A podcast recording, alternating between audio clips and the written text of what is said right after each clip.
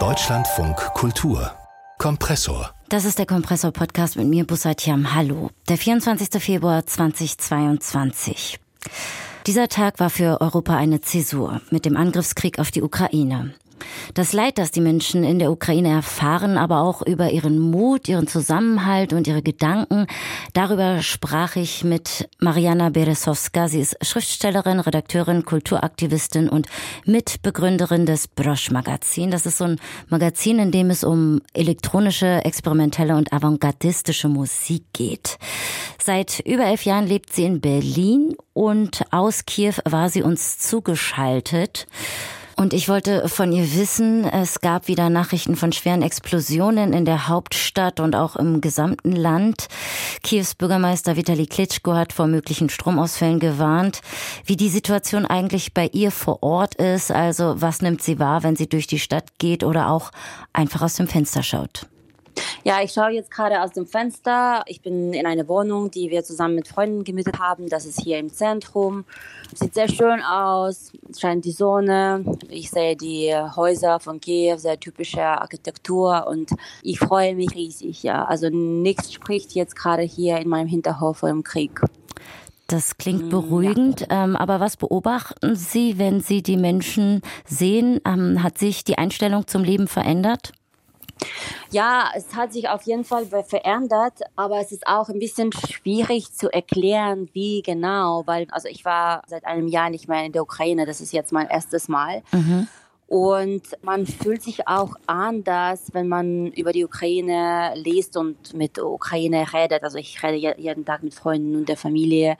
Und hier ist es anders. Also die Leute halten sich auf jeden Fall zusammen. Und also diese Ängstlichkeit, von der man denkt, gibt es nicht. Also sehe ich nichts so auf der Straße. Aber es gibt diese versteckte Nervosität, das habe ich von meiner Familie sehr stark mitbekommen, aber das habe ich auch. Aber man redet davon nicht. Deswegen irgendwie, es gibt dieses Gefühl von Stärke, von sehr, sehr tiefer Stärke und es ist sehr beeindruckend. Also auch etwas Stoisches und umgekehrt. Sie sind ja auch in den sozialen Medien aktiv. Was beobachten Sie da mhm. vor allem zwischen den Jahren von UserInnen, die nicht aus der Ukraine kommen? Gibt es da eine Art Backlash, also eine ähm, Ignoranz? Ignoranz oder auch Empathielosigkeit, auf die Sie vielleicht aufmerksam machen wollen? Uh, man merkt sehr stark diese Differenz zwischen Ukrainer und Nicht-Ukrainer jetzt gerade. Aber also ich verstehe das auch, weil man kann jetzt sich nicht auf Erfahrung von jemandem anderen beziehen. Aber jetzt gestern, es war sehr viel zum Beispiel auf Social Media, so, so crazy year und uh, was ist alles in dem 2023 passiert ist und wer was erreicht hat und welche uh, Events abgegangen sind und so weiter. Und da gab es eine sehr starke Bombardierung von der Ukraine. Und wenn meine Freunde aus der Ukraine hm, Freunde aus Berlin beobachten, da gibt es so eine sehr große Lücke zwischen unseren Realitäten.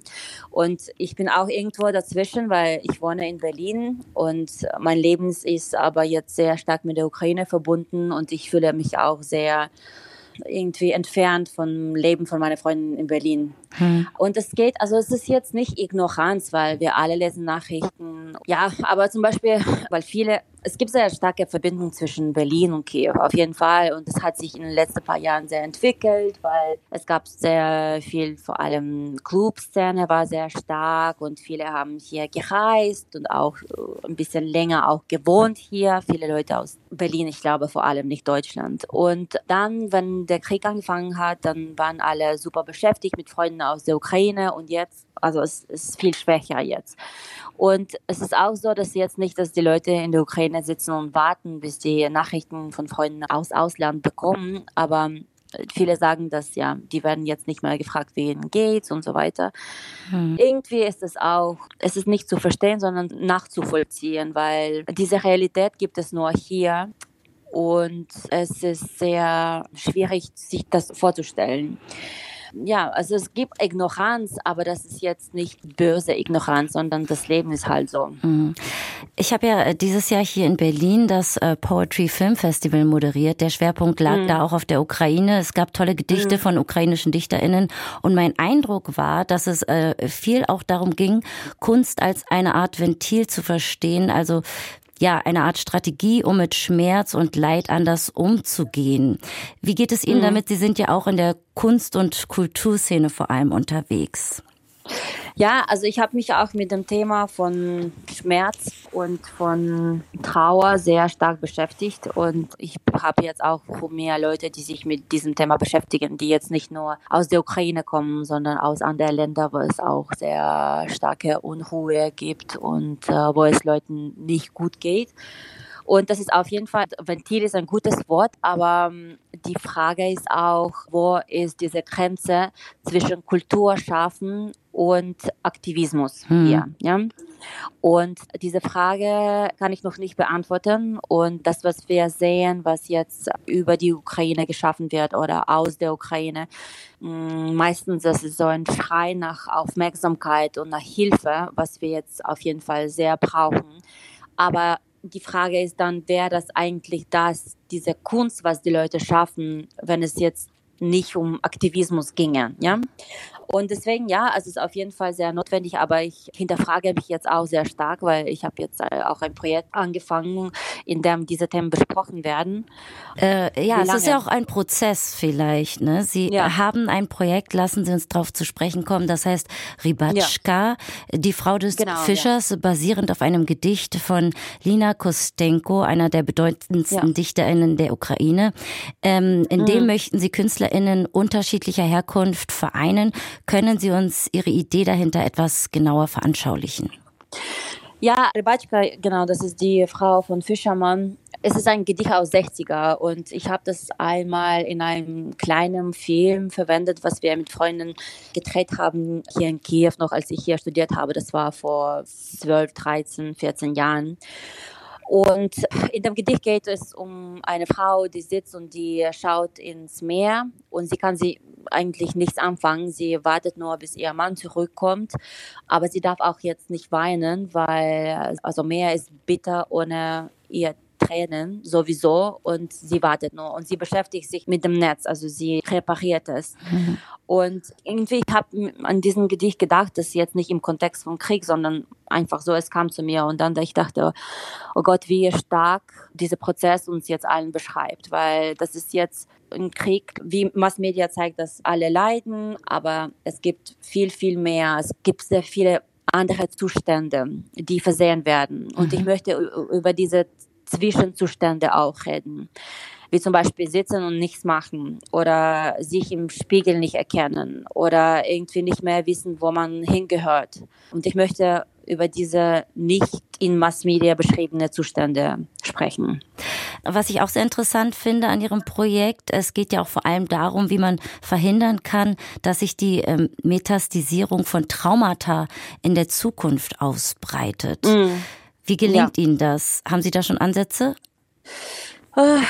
Ja, ich lese jetzt gerade darüber und ähm, zum Beispiel ich habe jetzt mich mit Geschichte von meiner Familie auch äh, auseinandergesetzt, weil also alle kommen aus der Ukraine und als Sowjetunion hier kam in meine Region, das ist im Westen der Ukraine, sie haben alles verloren, also alles wurde weggenommen und sie hatten so einen Hof einfach, die hatten Tiere und die hatten ein bisschen Land und dann sie haben einfach in Armut generationenlang danach gelebt und ich bin eigentlich die erste Generation, die studiert hat in meine Familie. Mhm. Und das ist auch so ein bisschen traumatische Erfahrung, die immer da war und ich wusste das immer. Und ich frage mich jetzt, ob ich das zum Beispiel in meiner Generation beenden kann oder ob das sich auch vertiefen wird. Und dann schaue ich auf Methoden, die vorher entwickelt wurden, um diese Trauma zu besprechen. Und äh, sieht nicht sehr gut aus, muss ich sagen. Vor allem, was im Körper steckt. Mhm. Äh, was wir jetzt, wie zum Beispiel diese Rebatschka, diese Frau, die sitzt und sie weint nicht, weil sie, es macht keinen Sinn zu weinen.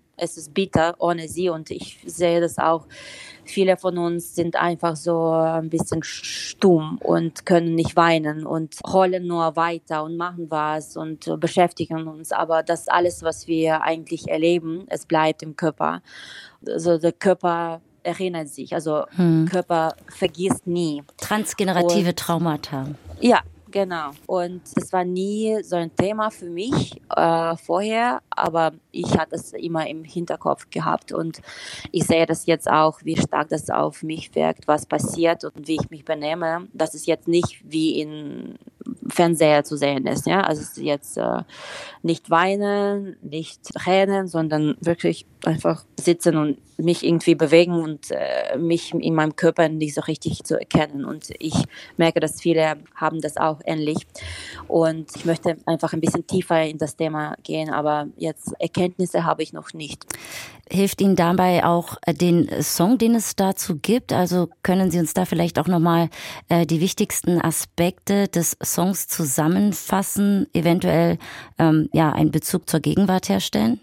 Ja, man befindet sich in diesem Limbo und wartet auf Veränderung und auf Nachrichten. Und man ist so gefroren in diesem Zustand, mental und für viele auch äh, physikalisch, dass man kann sich nicht weiter bewegen. Und mhm. das Leben geht irgendwie nicht weiter und noch Ruhm, das Leben geht weiter. Wenn Leute nicht Bezug zu diesem Thema haben, was sehr menschlich ist, das ist auch, kann man nicht verlangen. Und deswegen, du beobachtest das eigene Leben wie ein bisschen wie aus dem Fernseher. Ja, also ich weiß nicht, ob das zusammengefasst ja, das, ähm, ja. haben Sie, glaube ich, sehr gut veranschaulicht. Ähm, Oktober, da haben ja. Sie geschrieben, ja auch, die ukrainische Kulturszene sei zu einer eigenen Front geworden, Kunst sei jetzt politisch, es gebe kein Zurück mehr zum Just Vibing. Ähm, mhm. wie, wie ist das Gefühl jetzt zum Ende des Jahres und auch vor allem mit welcher Perspektive sehen Sie sich als Kulturschaffende oder auch Aktivistin kommenden Jahr? Oh, jetzt gerade, da ich in der Ukraine bin, ist auch ein bisschen schwierig, weil ich möchte auf jeden Fall nützlich für meine Menschen sein.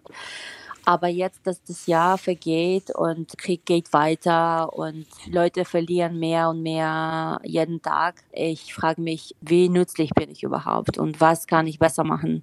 Und deswegen, also was für mich wichtig ist, dass meine Aktivitäten richtig zu hinterfragen, kein Kitsch zu erstellen, nicht mehr in dieses Bild von Mass Media zu gehen, was erwartet wird mhm. und immer diese Erwartung zu hinterfragen. Mhm. Also was auch sehr wichtig bei Rybachka ist und es gibt diese Fisherman-Netz, ja, und sie repariert das. Also mhm. sie beschäftigt sich und das auch, ich beobachte das bei mir und bei meinen Menschen, dass Leute kommen sehr gern zusammen. Also diese Community, wenn die Leute zusammen irgendwas machen, es erleichtert den Alltag auf jeden Fall und man kann auch weiterholen und für mich, das ist auch diese irgendwas zusammen zu reparieren oder zu schaffen. Alleine schafft man das nicht. Bei Rybachka, wir machen jetzt als Start von diesem Projekt sind zwei Performances für ZDM-Festival und da gibt es zwei Kollaborationen und äh, eine davon ist zwischen ukrainische, syrische Künstlerin und iranische, die in Deutschland geboren ist, Künstlerin. Und da besprechen wir sehr viele Themen von dieser, was in unseren Ländern passiert, wie das im Besten gesehen wird und was versehen wird und wie wir das äh, kommunizieren können. Ja. ja, auch das Aushalten ja. vielleicht, ne? Von dem ganzen ja. Schmerz, Leid, Schock, diesem gefrorenen Sein und äh, wie Deutschland oder wie Europa auf die Ukraine guckt und wo es da einfach auch Leerstellen gibt. Ja, also diese ich habe jetzt gestern auch eigentlich nachgeschaut, was politische Kunst ist. Ja, also mhm. was ist das? Weil ich habe das, ich sage das oft, aber was ist das überhaupt? Und das wichtigste Wort da ist eigentlich, dass es äh, Sachen kritisch zu sehen. Und sogar diese, dieses Bild von Leiden, von Trauma, von einer Hilfe bieten, wir sollen das auch kritisch sehen für uns selbst. Und das versuchen wir zu machen. Gibt es etwas, was Sie beschäftigt, was ich ausgelassen habe, wo Sie sagen, darüber möchten Sie jetzt noch sprechen? Also ich beschäftige mich jetzt wirklich mit vielen Themen, vor allem noch dieses Thema von Integration. Also ich wohne selbst als Immigranten schon seit über zehn Jahren in Deutschland und eigentlich, also ich hatte Jobs und ich habe da studiert und ich habe Sprache gelernt. Also diese ganze Prozesse von Integration habe ich geschafft. Äh, aber jetzt, als so viele Ukrainer nach Deutschland kamen und das sind auch Leute von meiner Generation, die sehr viel in der Ukraine geschafft haben in, in dieser Zeit, Sie haben sich sehr stark hintergefragt, also was überhaupt bietet jetzt Deutschland an Flüchtlinge an und wieso übernimmt Deutschland so viele Flüchtlinge, ohne irgendwie wirklich Leute zu akzeptieren. Und seitdem beschäftige ich mich auch mit meiner eigenen Integration sehr stark. Und ich sehe, dass es äh, sehr kompliziert ist. Und irgendwie Deutschland steht auch im Mittelpunkt von diesem Krieg durch Beziehungen mit der Ukraine, durch Beziehungen mit Russland, durch sehr starke Positionen in Europa. Und ich bin da und meine Freunde sind da gewesen und sie haben sich sehr nicht willkommen gefühlt mhm. und viele sind zurückgegangen.